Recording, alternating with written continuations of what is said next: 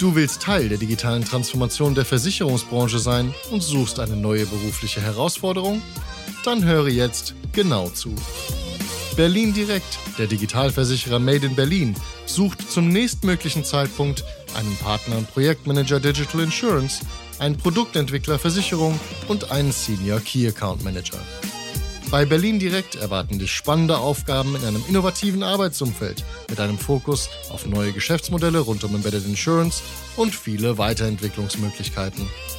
Alle offenen Stellen findest du auf insurancemedia.de. Den Link dazu gibt's auch hier in den Show Notes. Das ist der Digital Insurance Podcast. Ich bin Jonas Pieler und als Managementberater liebe ich Business Innovation und die Herausforderungen der digitalen Transformation. In dieser gesponserten Ausgabe rede ich mit Dienstleistern über relevante, innovative Produkte für die Versicherungswirtschaft. Viel Spaß! Heute spreche ich mit Ernst Elmer, er ist CEO Germany und Partner bei der Zülke Gruppe und wir sprechen über die Chancen von IoT für Versicherer. Willkommen zum Podcast, Ernst. Vielen Dank, Jonas. Sag doch kurz zwei Sätze zur Zülke Gruppe. Ja, die Zülke Gruppe steht für Technologie als Kraft für Veränderungen, Innovationen für Unternehmen, aber auch für die Gesellschaft. Unser Unternehmenszweck, könnte man sagen, ist es, diese Veränderungen zu unterstützen, indem wir technologiebasierte Innovationsprojekte für unsere Kunden in den Markt bringen und erfolgreich machen. Also was heißt das konkret vielleicht? Wir, wir helfen den Kunden, sich neue Produkte und Services auszudenken. Dann helfen wir unseren Kunden, sich diese Ideen auch umzusetzen. Also da ist sehr viel Entwicklungsarbeit dann dahinter, Softwareentwicklung, Hardwareentwicklung. Und wenn gewünscht, betreiben wir auch diese Services, Systeme, die wir für unsere Kunden entwickeln. Na, dann lass uns einsteigen. Lass uns vielleicht einmal kurz, vielleicht sagst du einmal kurz, was IoT ist und vor allem, warum sich Versicherer jetzt damit beschäftigen sollten. Mhm. Vielleicht, was ist IoT? IoT ist ein, ein technischer Megatrend, würde ich sagen, der ähm, dazu da ist, Geräte, Asset, Things über große Entfernungen mit IT-Infrastruktur zu vernetzen, um Daten aus diesen Things zur Weiterverarbeitung zu gewinnen, Nutzern bereitzustellen, Schlussfolgerungen aus diesen Daten zu ziehen und vielleicht auch wieder auf diese Things dann schreiben, steuernd zuzugreifen. Aber ich glaube, was wichtig ist zu sagen, ist, IoT an sich ist kein, kein Selbstzweck, sondern wirklich nur Mittel zum Zweck. Der eigentliche Nutzen, der entsteht immer aus den Daten, die gewonnen werden und äh, daraus, wie diese Daten dann interpretiert werden und für, für bestimmte äh, Geschäfte oder für bestimmte Unternehmen dann weiterverwendet werden. Und äh, da denke ich, liegt auch die spannende Geschichte für die, für die Versicherungsunternehmen, weil die Versicherungsunternehmen, die sind ja sehr, sehr datengetrieben. Die, die Daten sind Basis für Produktentwicklung, Risikoeinschätzungen, äh, Kalkulationen, Abwicklung von Schadensprozessen. Und ähm, wenn man sich vor Augen führt, äh, wie sich diese, diese Vernetzung in den nächsten Jahren entwickeln soll, also gibt es verschiedene Studien, zum Beispiel äh, IDC sagt, dass es im Jahr 2025 80 Milliarden vernetzte Geräte geben wird, ähm, dass äh, dann äh, jeder Nutzer typischerweise 4800 äh, Interaktionen pro Tag mit irgendeinem vernetzten Ding, Device haben wird. Und ähm, wenn man sich jetzt überlegt, die, die Daten, die, die da entstehen, verfügbar und auswertbar zu machen, dann glaube ich, macht das äh, auch deutlich, wie, wie spannend diese, diese Technologie für Versicherungen sein kann. Natürlich nicht als Technologie alleine, sondern es kommt dann wirklich darauf an, was man eben damit macht. Und das, glaube ich, ist die, ist die interessante Geschichte, über die wir dann heute ja auch, auch noch ausführlicher sprechen werden. Kannst du vielleicht noch sagen, was sind diese Things oder diese Geräte? Was muss ich mir vorstellen? Ist das mein Kühlschrank? Ist das äh, mein Auto? Was ist das für ein Gerät als Beispiel? Das kann wirklich alles Mögliche sein. Das kann eine große Maschine sein, eine Maschine, die in einer Fabrik steht zum Beispiel. Das kann ein Sensor sein, der in einem Gebäude angebracht wird, kann ein Sensor sein, der in, auch wieder in einer Fabrik äh, steht. Das kann, kann auch ein Variable sein. Zum Beispiel, äh, jeder von uns kennt diese Fitness-Tracker. Auch das ist ein vernetztes Gerät im Endeffekt. Ähm, es kann das Auto sein, es kann ein Haushaltsgerät sein, Ähm, also es kann wirklich alles, alles Mögliche sein. Es kann die Kaffeemaschine sein. Ähm, das ist dann vielleicht weniger interessant für die Versicherungen. Äh, aber äh, alles, da sind der Fantasie, denke ich, keine Grenzen gesetzt. Und was heißt das? Also das heißt, angenommen, wir nehmen jetzt einen Sensor in ein Unternehmen oder das wäre das, das Gewerbebeispiel und dann nehmen wir mal ein Auto ähm, für den Konsumenten und da sind wir bei der Telematik schon sehr nah dran wieder. Nehmen wir mal den Sensor jetzt. Was könnte das für ein Sensor sein? Ist das dann, wird dann die Temperatur in der Halle gemessen oder ähm, was sollte, kann man da messen alles oder warum? Mhm. Ja, ich denke, also Temperatur ist ein, ein gutes Schlagwort. Ein, ein konkretes Beispiel wären Anlagen der Entsorgungswirtschaft. Da da ist es ja so, dass es, es sehr schwer ist, die versicherbar zu bekommen oder, oder eine günstige Versicherung gegen Betriebsunterbrechungen zu bekommen, weil es da oft zu Bränden kommt. Und ähm, dort experimentiert man zum Beispiel gerade mit, mit vernetzten Infrarotkameras, um Brände frühzeitig zu erkennen. Das kann dann natürlich, äh, was Schadenssummen betrifft, äh, sehr, sehr positiv sich, sich auswirken und, und, und die Schäden reduzieren, frühzeitig äh, Probleme zu, zu erkennen. Das heißt, der, der, konkrete Sensor wäre da in dem Fall eine, eine Infrarotkamera, die einfach vernetzt ist und die äh, Informationen liefert, um äh, Schäden frühzeitig zu erkennen. Ein, ein anderes Beispiel, ähm, wo es um, um Wasserschäden geht. Ein, ein, konkretes Beispiel einer deutschen Versicherung, die gemeinsam mit, mit einer Rückversicherung eine Lösung entwickelt hat für, für Großbaustellen. Dort passiert es sehr oft, dass, dass Wasserschäden sehr hohe Kosten verursachen. Dort können vernetzte Sensoren genutzt werden, um äh, diese Wasserschäden so früh wie möglich zu, zu erkennen oder vielleicht ganz zu verhindern. Auch das ähm, hilft natürlich dann wieder so Großbaustellen versicherbarer zu machen oder, oder einfacher versicherbar zu machen. Also das wären so konkrete Beispiele für, für Sensoren. Und woher wissen wir jetzt, dass das nicht so ein Hype wie Blockchain oder auch Clubhouse ist? Also woher wissen wir, dass da Substanz dahinter ist? Das ist eine, eine gute Frage. Wobei ich habe für mich eine sehr, sehr klare Antwort da, darauf. Also für mich ist, ist IoT kein Hype, sondern also wir, wir, haben auch bei der Zülke in den letzten 15 Jahren unzählige IoT-Projekte umgesetzt für die verschiedensten Branchen und die wirklich auch konkreten Mehrwert geschaffen haben. Aber vielleicht, um, um etwas konkreter auf die, auf die Hype-Frage einzugehen. Es gibt ja diesen, diesen Gartner Hype Cycle, den, den, den du ja auch sicher kennst. Ja. Und ähm, es ist interessant, da drauf zu schauen und, und nach IoT zu suchen wenn man IoT insgesamt als Thema anschaut, dann, dann bewegt sich das auf diesem Gartner Hype Cycle gerade äh, aus dem Tal der Enttäuschungen Richtung Pfad der Erleuchtung. Und ähm, äh, es gibt dann einen eigenen Hype-Cycle nur für IoT und die Teilaspekte. Und äh, wenn man da mhm. drauf schaut, dann gibt es so, so bestimmte Themen, die, die schon in diesem Pfad der Erleuchtung sind. Ähm, da geht es in erster Linie darum, Dinge zu vernetzen, zuverlässiger zu machen, Daten zu sammeln und diese Daten zu analysieren. Äh, und, und da gibt es auch aus der Praxis sehr, sehr gute Beispiele, wo das schon, schon äh, sehr gut funktioniert. Also ich kann, kann ein paar Beispiele erzählen, die, die wir auch bei der Zülke äh, ja. gemacht haben. Ähm, eines unserer ersten Projekte war für einen großen Maschinenbauer, äh, ein Hersteller von Baumaschinen, der Maschinen weltweit äh, verkauft und ausliefert. Äh, wir haben diese Maschinen vernetzt und die Echtzeitdaten, die dann der, der Kunde, unser Kunde von diesen Maschinen bekommen hat, hat geholfen, ähm, die Servicekosten für die Baumaschinen um 30 Prozent zu, zu reduzieren. Also das ist wirklich ein konkreter Mehrwert für aus so einer IoT-Lösung.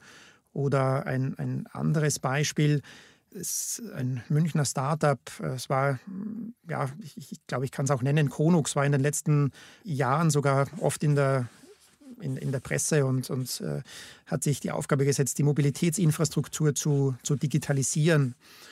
Ähm, das ist ihr gesamtes Geschäftsmodell und äh, hat jetzt vor ein paar Monaten ähm, ihre erste Lösung an die Deutsche Bahn verkauft. Die, die Lösung äh, schafft es pro Jahr 25 Prozent der Wartungskosten für Weichen einzu, einzusparen. Einfach dadurch, dass die Sensoren an den Weichen angebracht werden, diese Sensoren vernetzt sind und man über KI-Algorithmen dann ähm, die Daten auswerten kann und frühzeitig erkennen kann, bevor so eine Weiche kaputt wird. Das spart etwa 25 Prozent der Wartungskosten. Das geht, geht in die Milliarden. Also da, da sieht man, dass es Beispiele gibt für, für konkreten Mehrwert, der, der sich aus IoT ergibt. Aber äh, ich muss auch dazu sagen, wenn man sich diesen IoT-Hype-Cycle anschaut, da gibt es auch andere Beispiele. Ein Thema, für das du dich ja auch interessierst, ist, ist Blockchain und IoT, also die Kombination der beiden, also IoT-Lösungen auf Basis einer Blockchain. Und da ist es so, dass die, da, da, kann man wahrscheinlich im Moment von einem Hype äh, sprechen, die befindet sich, diese Technologie befindet sich gerade im sogenannten Gipfel der überzogenen Erwartungen. Äh, und, und äh, äh das äh, ähm, wird vielleicht noch etwas dauern, bis man da wirklich konkrete Anwendungsfälle und Use Cases äh, findet, die auch ähnlichen Mehrwert dann, dann bieten. Wobei ich nicht ausschließen möchte, dass es das auch mal geben wird. Aber ähm, jetzt habe ich viel, viel gesprochen. Im, Endeffekt zusammenfassend, IoT als solches würde ich nicht mehr als Hype bezeichnen. Ähm, da gibt es wirklich schon sehr, sehr gute Beispiele, wie man konkreten äh, Mehrwert äh, aus, aus so vernetzten Lösungen äh, äh, generiert für, für ja, alle möglichen Branchen und ich denke auch Versicherungen. Das heißt, wenn ich das richtig verstehe, ist dann ja, wenn wir jetzt im Gewerbe bleiben, dann natürlich die Betriebsunterbrechungsversicherung einer der ersten oder Themen, der ähm, als erstes auf den, den Gedanken kommt und ähm, korrigiere mich, wenn du es anders siehst, aber dann verstehe ich so, dass es, dass meinetwegen jetzt eine Maschine, die läuft, das von mir ist eine Pumpe in, in einer Papierfabrik, äh, wenn diese Pumpe nicht läuft, dann steht die Fabrik still und ich habe diese Pumpe versichert und muss sicherstellen, dass, äh, damit das Ding weiterläuft.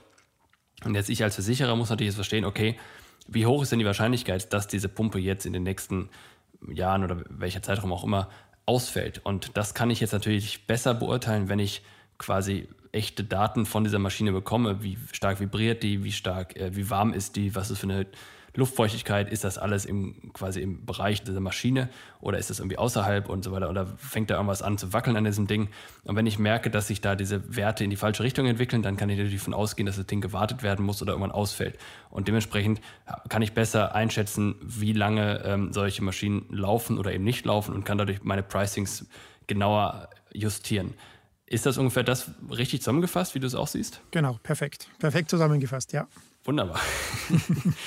jetzt sind wir von mir jetzt aus der Sicht des Versicherers, haben wir uns jetzt entschieden, alles klar, wunderbar, das wollen wir auch machen.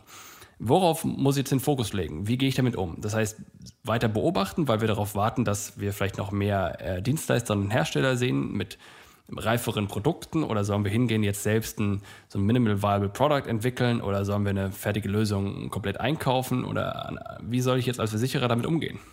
Also äh, eine sehr, sehr umfassende Frage. Ich, ich würde mal beim ersten Teil beginnen. Wie gesagt, IoT ist ja an sich keine, keine Lösung, die schon als reine Technologie Mehrwert schafft. Das heißt, der erste Schritt für, Versicher für eine Versicherung wäre, ähm, sich wirklich mal zu überlegen, wie, wie so eine vernetzte Lösung ins konkrete Geschäft äh, passen könnte. Also was wir, was wir zum Beispiel vor vor ein, eineinhalb, zwei Monaten für, für einen mittelständischen Versicherer in Deutschland gemacht haben, ist ähm, einen, einen Zweitages-Workshop, wo wir wirklich mal mit den Vertretern von den verschiedenen Bereichen der Versicherung die Versicherungswertschöpfungskette angesehen haben und, und überlegt haben, wie könnte IoT Mehrwert bieten in den verschiedenen, verschiedenen Themen. Also eine, eine Möglichkeit wäre die Produktentwicklung, eine Möglichkeit wäre Underwriting, äh, Risikoübertragung, also das Tragen des Risikos an sich, äh, vielleicht sogar Schadensmanagement, Leistungsmanagement, Marketing. Es hängt das stark davon ab, womit sich die Versicherung auch, auch beschäftigt und was, was sozusagen zu ihrer langfristigen Strategie auch, auch passt. Ich glaube, das ist der, der erste Schritt, da mal äh, die Ideen zu generieren, wie denn IoT konkret in die in die Strategie passen könnte. Im konkreten Fall war es jetzt so, dass man, man sich überlegt hat, ähm, ja, IoT könnte doch eine Chance sein, um, um äh, bestimmte eben industrielle Anlagen, die aktuell sehr schwer versicherbar sind, besser versicherbar zu machen und da ein besseres Angebot zu entwickeln. Also hat das was mit Produktentwicklung vielleicht sogar zu tun. Und, und ich glaube, das wäre so der erste Schritt, den man, den man machen müsste, um, äh, um sich mal klar zu werden, in welche Richtung man, äh, man, man gehen möchte. Die, meine Frage wäre jetzt äh, im Grunde alles klar, habe ich verstanden. Hätte ich jetzt gemacht, ähm, wenn ich das jetzt gemacht habe, was kommt dann? Das heißt, ich habe jetzt, was war denn das Ergebnis aus diesem Workshop? Das heißt, ihr hattet da jetzt eine, eine Liste von, quasi so eine Tabelle nach Bereich geordnet, welche Anwendungsfälle dort relevant sind. Kannst du da irgendein Beispiel nennen, ohne zu viel zu verraten? Es waren dann ja ein, eine, eine Idee, die, die ich vorher auch schon erwähnt war, habe, war eben so, so Anlagen der Entsorgungswirtschaft äh, besser versicherbar zu machen. Das war äh, zum Beispiel eine konkrete, konkrete Idee. Und jetzt wäre dann der nächste Schritt zu sagen, wir nehmen das und bauen jetzt mal einen Test daraus. Wir nehmen jetzt einen unserer liebsten Kunden, die auch innovationsfreudig sind und mit denen gemeinsam entwickeln wir jetzt mal so einen Prototypen und setzen das mal ein und testen das. Würdest du sagen, dass das der nächste Schritt ist? Oder ähm, vor allem auch, muss man das dann selbst bauen oder kauft man das ein? Oder wie geht man jetzt daran als Versicherer? Mhm.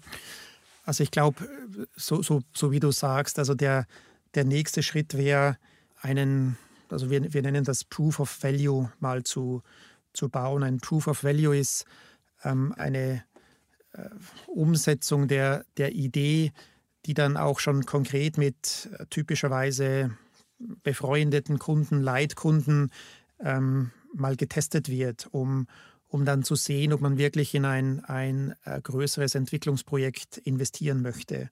Also der Proof of Value, mittlerweile lassen sich solche Proof of Values wirklich in, in kurzer Zeit auch äh, typischerweise entwickeln und, und mal ausprobieren. Und ähm, was, was sehr wichtig ist, äh, meiner Meinung nach, also wenn ich mich zurückerinnere, so an die, an die Pionierzeit des, des IoT, so vor, vor 10, 8, 7 Jahren, da war es oft so, dass, dass Kunden gekommen sind und gesagt haben, ja, wir, wir wollen jetzt unsere Geräte vernetzen. Wir wissen noch nicht genau wofür. Wir haben noch keine Killer-App, aber Konkurrenz macht es auch. Und äh, äh, wir wollen nicht plötzlich im Hintertreffen sein. Jetzt, jetzt vernetzen wir mal unsere Geräte und dann überlegen wir uns den Business Case. Und äh, äh das hat auch dazu geführt, dass viele Lösungen entwickelt wurden, äh, die die dann keinen richtigen Mehrwert gebracht haben, dass auch viel Geld investiert wurde. Und äh, mittlerweile aber ist man, ist man so weit, dass man über bestehende Komponenten sehr schnell so Proof of Values auch wirklich über die ganze Schiene von Hardware, Sensoren, Connectivity bis Backend äh, bauen kann, um, das, um, um so etwas mal auszuprobieren und dann viel stärker auf den, auf den Kundennutzen und den Business Case sich von, von Beginn an äh, fokussieren kann, bevor man wirklich dann ähm, äh, ja, ein, ein, ein, großes Entwicklungsbudget in die Hand nimmt und, und eine fertige Lösung, äh, eine industrialisierte Lösung dann entwickelt. Also das, dieser Proof of Value wäre sicher der erste Schritt aus meiner Sicht. Ähm, da ist Proof es. Of, ja. Proof of Value wäre einfach ein anderes Wort dann für MVP oder wie? Ja, also Proof of Value nicht ganz. Also einerseits äh, muss, muss man es klar abgrenzen vom Proof of Concept. Der Proof of Concept, der zeigt ja oft nur technisch, ob was geht, hat aber weniger Fokus auf Kundennutzen und Business Case. Und zum Minimum Viable Product, wir, wir sehen es etwas, etwas früher. Der Proof of Value ähm, ist äh, noch kein Produkt, das man wirklich auch dann äh, einem Kunden verkaufen würde. Wenn man vielleicht das, das Buch von Eric Ries, dieses Lean Startup, sich vor Augen ruft, dann, dann könnte man fast, fast sagen, der Proof of Value ist das erste Minimum Viable Product auch, weil mhm. er, er er schreibt ja, dass man wirklich schon, äh, gut, er macht das für Software natürlich, äh, webbasierte Angebote sehr oft, äh, dass man noch gar nichts implementiert hat und den Kunden nur mal fragt, würdest du bezahlen dafür? Und das ist schon das Minimum Viable Product. So gesehen ein sehr, sehr frühes Minimum Viable Product, ja. Aber ich, ich finde Proof of Value eigentlich eine bessere Bezeichnung dafür. Und wenn ich das jetzt auf das Beispiel mit dem Entsorgungswirtschaft übertrage, das, wie würde das dort aussehen? Das heißt, man hätte jetzt da seinen besten Kunden von mir aus, irgendeinen Entsorger, äh, und dann geht man hin und sagt, okay, hast du Lust, sollen wir das dann machen? Und wie, wie geht es dann weiter? Dann, wie muss ich mir vorstellen, was ist der Umfang, den man am Ende in den Händen hält? Also du meinst jetzt den Umfang von so einem Proof of Value? Ja, genau. Also im Grunde, ich, ich sage, ich will diesen Proof of Value machen. Hier ist ähm, mein Beispielkunde, der hat Lust mitzumachen. Und dann frage ich mich, wenn dieser Proof of Value jetzt hergestellt ist, was halte ich in der Hand? Habe ich dann, bezahlt dann der Kunde schon für irgendetwas? Habe ich dann schon mit dem einen neuen, neuen, neue Police abgeschlossen? Habe ich bisher nur, nur das theoretisch erleuchtet. Steht da auch wirklich Hardware rum? Da versuche ich zu verstehen, wie sieht, was habe ich, wenn ich diesen Proof of Value gemacht habe. Also du hast noch kein fertiges Produkt, für das der Kunde bezahlen wird. Du hast aber schon ähm, eine Hardware- und Softwarelösung, die die innovativen Features der Lösung zumindest umsetzt und erlebbar macht für den, für den Kunden, also konkret auch testbar macht. Und äh, natürlich, wenn dann, meistens gibt es da dann verschiedene Iterationen, wo man sagt, gut, äh, vielleicht muss es hier ein bisschen angepasst werden oder hier angepasst werden. Und ähm, am Ende des Proof of Value steht im Prinzip die, die Entscheidung, ob man wirklich eine Investition in ein neues Produkt oder ein neues, in einen neuen Service äh, dann, dann machen möchte, weil äh, das muss man schon auch klar haben, so ein Proof of Value ist noch kein industrialisiertes Produkt, das dann äh, in, in, großen Stückzahlen, wenn es um die Hardware geht, ähm, hergestellt werden kann und ähm, wirklich an Kunden verkauft werden kann, sondern es ist wirklich nur, nur etwas, das, das mal äh, die Lösung erlebbar macht. Ähm, das heißt, da ist schon noch ein, ein größerer Schritt dann zu machen, um äh, so, so eine fertige Lösung, die dann auch äh, ja, den, den Anforderungen des täglichen Lebens wirklich äh, mit allen möglichen Eventualitäten genügt. Ähm, so, so, weit ist man noch nicht nach dem Proof of Concept. Okay, das heißt, wenn ich mir das konkret vorstelle, dann stelle ich mir gerade eine Kamera vor, also eine Infrarotkamera, die jetzt auf so eine ähm, Maschine gerichtet ist, wahrscheinlich so eine Verbrennungsanlage, äh, und die dann mit irgendeinem Computer verbunden ist der dann von mir aus die Temperatur da abfragt und wenn das jetzt aus dem, außerhalb eines gewissen Bereiches kommt, dann würde es halt irgendein Alarmsignal geben, also dass von mir aus, ich weiß jetzt nicht, hier Brandschutz und so weiter frühzeitig informiert wird, um im Grunde dann die, die Konsequenz oder die Kosten oder die, die Konsequenzen dieses Schadens zu, zu minimieren. Das ist so das, was ich mir vorstelle. Und, genau. und da kann dann jeder sagen, jo, das funktioniert technisch, ich kann jetzt hier mein Feuerzeug hinhalten und dann wird es heiß und so, und dann, ich weiß nicht, dann wird es ausgelöst oder sowas in der Art. Das heißt, das ist so ungefähr was, äh, da steht alle drum herum und gucken sich das an und sagen, super, äh, das ist das, was, äh, was ich mir vorstelle, ja. Ja, es ist vielleicht das, das konkrete Beispiel jetzt, es ist, es ist schwer, denn ähm, die, die, die Begeisterung des Kunden da oder den, den, den, ähm, ja, den Kundennutzen über die Lösung an sich so zu, zu äh, sich vorzustellen. Vielleicht ein anderes Beispiel, wo man es wo man es auch noch gut erklären kann dran. Das haben wir auch selber entwickelt für eine, für eine Schweizer Versicherung in dem Fall. Äh, nennt sich Mitipi, kann man auch, äh, auch suchen. Das ist ein Stück Hardware, ein vernetztes Stück Hardware, das Wohnungs- oder die Bewohntheit einer Wohnung simuliert dass äh, mhm. äh, das Gerät lernt, was da typischerweise so passiert in der Wohnung. Wann wird Licht äh, eingeschalten, ausgeschalten, wann wird Musik gespielt, welche Musik wird gespielt, wie, wann werden äh, Vorhänge zugemacht oder ähnliches. Und äh, ähm, wenn der Benutzer nicht da ist, dann kann dieses Gerät sozusagen äh, vorspielen, dass, dass, dass, dass eine Wohnung bewohnt wäre. Und ähm, ich glaube, da kann man sich, kann man sich vielleicht besser besser vorstellen, so ein, so ein Proof of Value, der dann auch ja, mal, mal zeigt, ob oder man kann sich vielleicht als äh, besser äh, als Kunde auch, auch, auch vorstellen oder, oder das mal auszuprobieren, ob, ob, schauen, ob das benutzbar ist, ob das äh, auch Wert bringt, ob das äh, Spaß macht, ob ich so etwas kaufen würde oder nicht. Und äh, bevor man wirklich in die, in die Industrialisierung von so einem Produkt geht. Das heißt, das ist ja, also wir, kommen ja auch ein bisschen in Richtung Konsumenten da an der Stelle, was ja jetzt auch meine nächste Frage gewesen ist. Aber vorher noch, es gibt ja jetzt auch viele dieser Smart Home äh, Kameras. Das heißt, äh, eine Kamera, die mit irgendeinem WLAN verbunden ist und, und die dann was aufzeichnet, wenn sich jemand bewegt. Das heißt, wenn man das an so, ein, so eine Gesichtserkennung und sowas anschließen würde, dann könnte das System ja auch, wäre es jetzt angenommen auf die Tür gerichtet, dann könnte das System ja erkennen, okay, wer kommt jetzt gerade nach Hause und sind das die Leute, die ich kenne oder sind sie es nicht? Und hat derjenige eine Maske auf oder so eine, so eine Sturmhaube auf oder sowas? Und wenn derjenige eine Sturmhaube auf hat und da mit einem lauten Getöse reinkommt, dann äh, informiere ich irgendwelche Sicherheitsdienste oder sowas. Das heißt, das wäre ja auch so ein, so ein ähnlicher, ähnlicher Fall für, für Privatkunden dann wahrscheinlich. Nee, genau. Oder auch wahrscheinlich Geschäftskunden. Ne? Ja.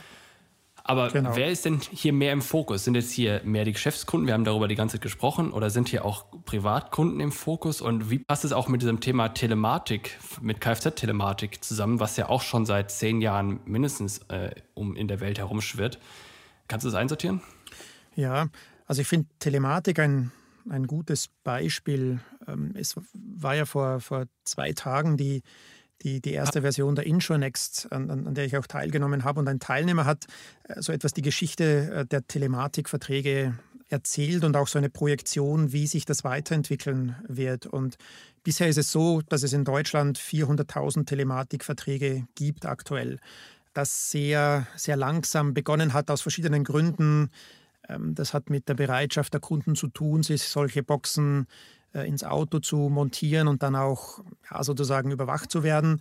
Ähm, andererseits äh, hat er auch eine Projektion gezeigt, die, die in die Richtung geht, dass es 2022 schon eine Million, eine Million und 2025 dann 10 Millionen solcher Telematikverträge äh, geben sollte. Es hat natürlich viel mit der Akzeptanz der Kunden zu tun, aber wenn wir mal davon ausgehen, dass, dass die Kunden das akzeptieren, dann denke ich, ist das schon eine kleine Revolution für die Kfz-Versicherung, weil ähm, also das, das beginnt ja mit, mit äh, Anwendungsfällen, um vielleicht einen Unfallhergang wirklich einfacher rekonstruieren zu können, vielleicht Scha Schäden am Fahrzeug einfacher diagnostizieren zu können, wirklich auch Daten, viel, viel bessere Daten zu haben, um Tarife zu berechnen in Abhängigkeit von äh, davon, wie eben ein, ein, ein Fahrer mit dem Auto umgeht, sozusagen.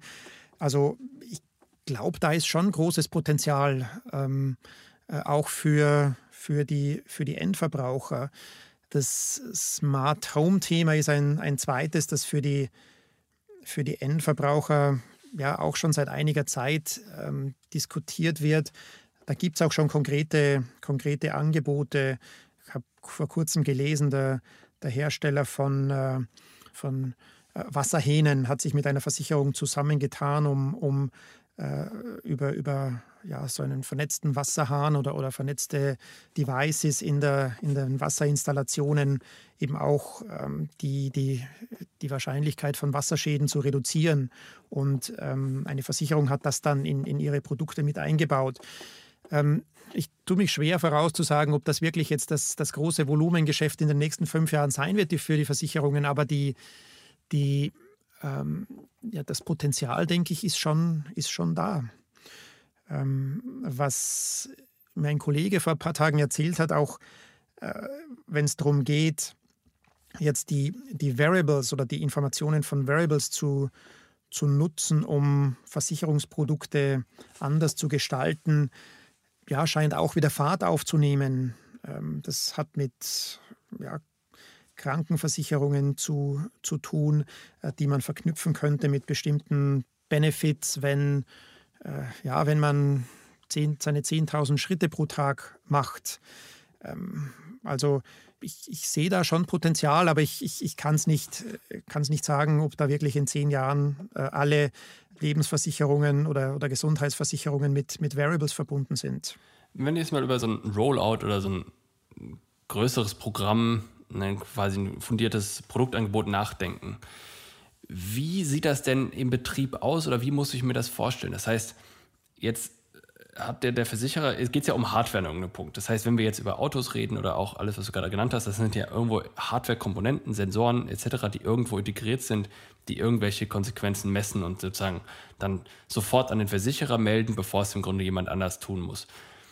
Das heißt, werden dann Versicherer jetzt zu Hardware-Herstellern, weil sie jetzt plötzlich diese ganzen Geräte an ihre Kunden bringen müssen? Oder wie passt das zusammen mit der Tatsache, dass der Versicherer ja eigentlich der der Risikoträger ist und gar nicht der Hardwarehersteller. Verstehst du, was ich meine? Ja, ja, also das ist ein, eigentlich ein, ein, eines der ganz spannenden Aspekte von, von IoT-Projekten ist, dass sie wirklich von bei der Hardware typischerweise beginnen, bei irgendeinem, vielleicht sogar einem eigenen Produkt, das man dafür entwickelt oder, oder Sensoren, die man einkaufen kann, äh, dass, dass, dass es dann äh, ja, irgendwie ein, ein, ein, ein Edge-Device vielleicht geben muss, äh, ein Gateway, dann muss es äh, Connectivity geben, es hat mit, mit Cloud zu tun, es gibt irgendwie Integration in Backend-Systeme, es gibt Frontend-Portale dazu, um, um die Informationen zu sehen. Und je nachdem, aus welcher Branche so ein Kunde kommt, hat er typischerweise verschiedene